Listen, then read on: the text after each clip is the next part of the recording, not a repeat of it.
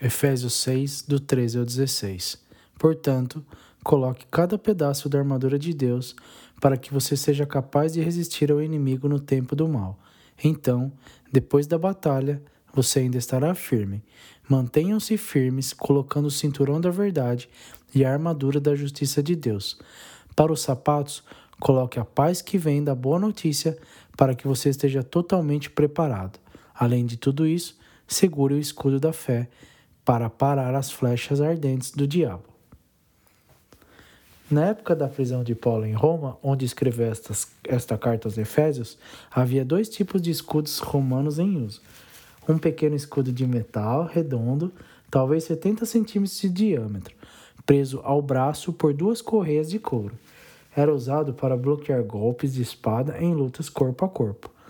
O escudo que Paulo estava se referindo era maior, retangular, geralmente de cerca de 1,35m de altura por 85 centímetros de largura, projetado para proteger todo o corpo do soldado, que eram consideravelmente menores do que os homens são hoje. Era feito com madeira reforçada com ferro, envolta em linho e coberta com metal ou couro resistente fortemente lubrificado. Soldados nas linhas de frente da batalha formavam uma parede, se alinhando lado a lado com seus escudos juntos, enquanto arqueiros ficavam atrás da parede e disparavam flechas enquanto avançavam. Significado espiritual do escudo da fé. Efésios 6,16. Além de tudo isso, pegue o escudo da fé, com a qual você pode extinguir todas as flechas flamejantes do mal. Fé vem do grego pistes, significa persuasão, crença, confiança, garantia, com uma implicação de que ações baseadas nessa confiança seguirão. O escudo da fé representa ter certeza nas promessas de Deus. Hebreus 11, 1. A fé é, é a confiança de que o que esperamos realmente acontecerá. Nos dá garantia sobre coisas que não podemos ver, a confiabilidade das promessas de Deus para nós. A fé é o escudo que usamos para desviar e extinguir as flechas flamejantes de Satanás. As flechas flamejantes dos dias de Paulo eram feitas de bambu ou madeira com cânhamo ou linho, encharcadas em um tipo de resina e inflamadas antes de serem lançadas. Estes escudos romanos estavam encharcados de água para apagar flechas flamejantes que os atingiram. As forças de Satanás atiram flechas flamejantes em nós, sussurrando ideias perversas em nossos ouvidos. Flechas flamejantes disparadas contra nós incluem mentiras, provocações, em tentações como incredulidade sobre Deus, raiva intensa, inveja, culpa, culpa, tentação extrema, medo sem razão alguma e desespero descontrolado. Estas flechas flamejantes são experimentadas nos nossos pensamentos. Não reconhecemos que são enviadas pelas forças de Satanás. Nós as aceitamos sem identificar a verdadeira fonte. Alguns indicadores de uma fonte satânica de ideias pecaminosas incluem a rapidez desses pensamentos e sua inconsistência com nossos, com, com nossos pensamentos e sentimentos usuais. As forças de Satanás conhecem suas experiências dolorosas passadas e as feridas e gatilhos que são resultantes. Então, eles sabem como produzir emoções negativas e ações raivosas em vocês. As estratégias de Satanás. A tentação de Adão e Eva no jardim do Éden mostra como Satanás nos tenta também. Em Gênesis 3, 1, a parte A do versículo, a serpente era a mais astuta, o hebreu astuto em mau sentido, astuta, de todos os animais selvagens que o Senhor Deus tinha feito. O versículo não diz Satanás ou diabo. Lá em Apocalipse 12, 9 e 22, a Bíblia refere-se à antiga serpente chamada Diabo ou Satanás. Em 1 Timóteo 2,14, identifica Satanás como enganador de Eva, mas apenas em algumas traduções. Acho que Satanás estava envolvido na tentação, seja como serpente ou usando a serpente. De qualquer forma, o jardim revela que as estratégias de Satanás para prejudicar nossa fé e tirar créditos de Deus. Satanás promove dúvidas sobre as diretrizes de Deus. Isso está em Gênesis 3, Jeremias 29, 11, João 10, 10. Gênesis 3, parte B do versículo 1 até o versículo 3. Um dia ele perguntou à mulher: Deus realmente disse que você não deve comer o fruto de nenhuma das árvores do jardim? Fez proibição mais extrema. Claro que podemos comer frutas do, da, das árvores do jardim, respondeu a mulher. É apenas do fruto da árvore do meio do jardim, árvore do conhecimento do bem e do mal, que não podemos comer. Deus disse: Você não deve comê-la.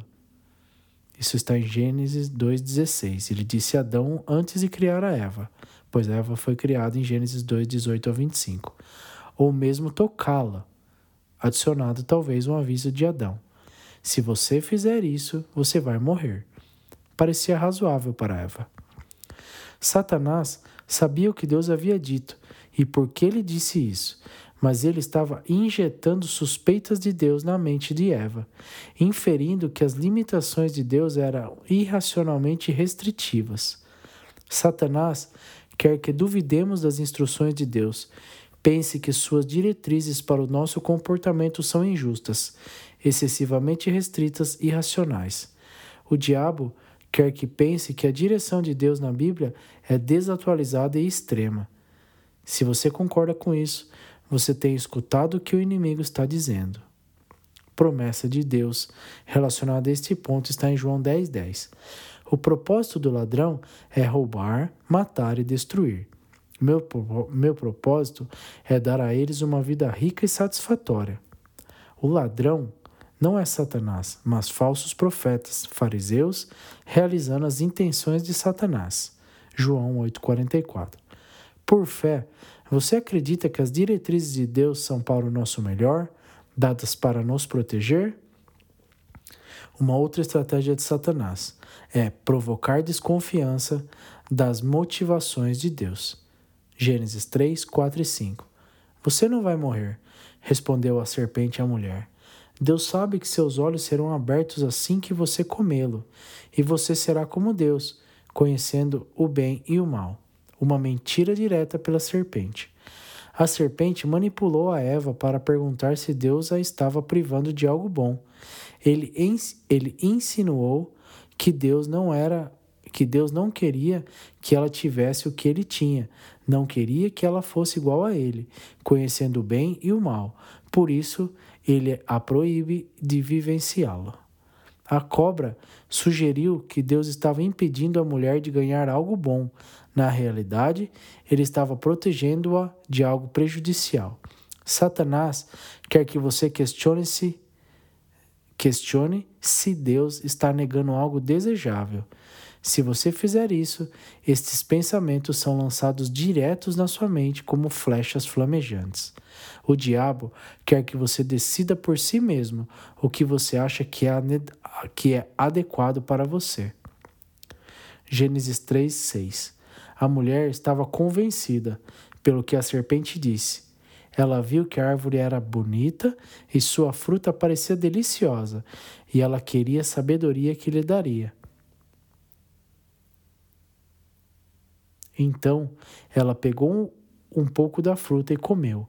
Então ela deu um pouco para o marido e ele comeu também.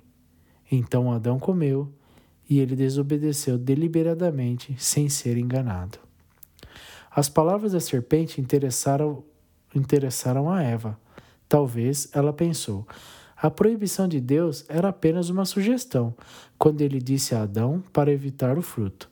Eva não denunciou a Deus, ela apenas ignorou sua direção e permitiu-se ser enganado a pensar que essa desobediência era a coisa mais certa a fazer.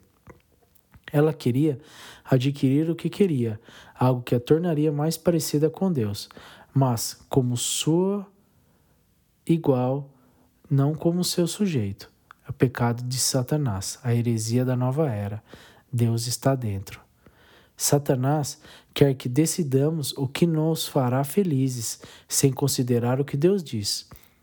O tipo de pensamento dele diz: Essa é a minha vida, eu vou fazer o que eu quiser com ela.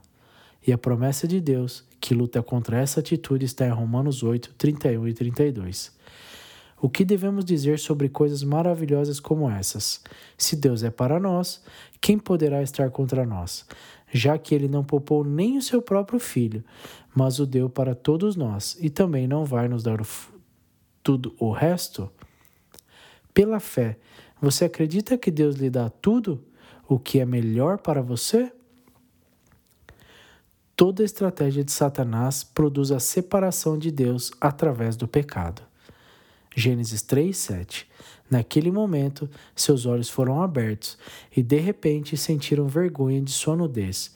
Então, eles costuraram folhas de figo juntas para se cobrirem. Adão e Eva tinham sido feitos inocentes. Lá em Gênesis 2:25 diz: eles estavam nus, mas sem vergonha. Tornaram-se mais como Deus na consciência, conhecendo o bem e o mal, porque experimentaram o pecado, a vergonha e o medo. Eles temiam a Deus pela primeira vez. Quando eles desobedeceram, morreram. Morreram espiritualmente, porque foram imediatamente separados de Deus pelo seu pecado, e também agora morreriam fisicamente. Suas almas puras foram contaminadas pelo pecado, destruindo sua intimidade com Deus. Então, eles se esconderam. Gênesis 3, 8 ou 13. Quando as brisas frescas da noite estavam soprando, o homem e sua esposa ouviram o Senhor Deus andando no jardim. Então eles se esconderam do Senhor Deus entre as árvores. Então o Senhor Deus chamou o homem: Onde você está? Ele respondeu: Eu ouvi o Senhor andando no jardim, então eu me escondi. Eu estava com medo porque eu estava nu, a inocência despedaçada. Quem lhe disse que você estava nu? perguntou o Senhor Deus. Você comeu da árvore cujo fruto eu ordenei que você não comesse? O homem respondeu: Foi a mulher que o Senhor me deu, que me deu a fruta e eu a comi culpou a Eva e acusou Deus em vez de acertar a responsabilidade honestamente. Então o Senhor Deus perguntou à mulher: O que você fez? A serpente me enganou. Ela respondeu: E é por isso que eu comi. E a Eva culpou a serpente. O resultado das ações desse primeiro casal os mergulhou, e nós também, em pecado.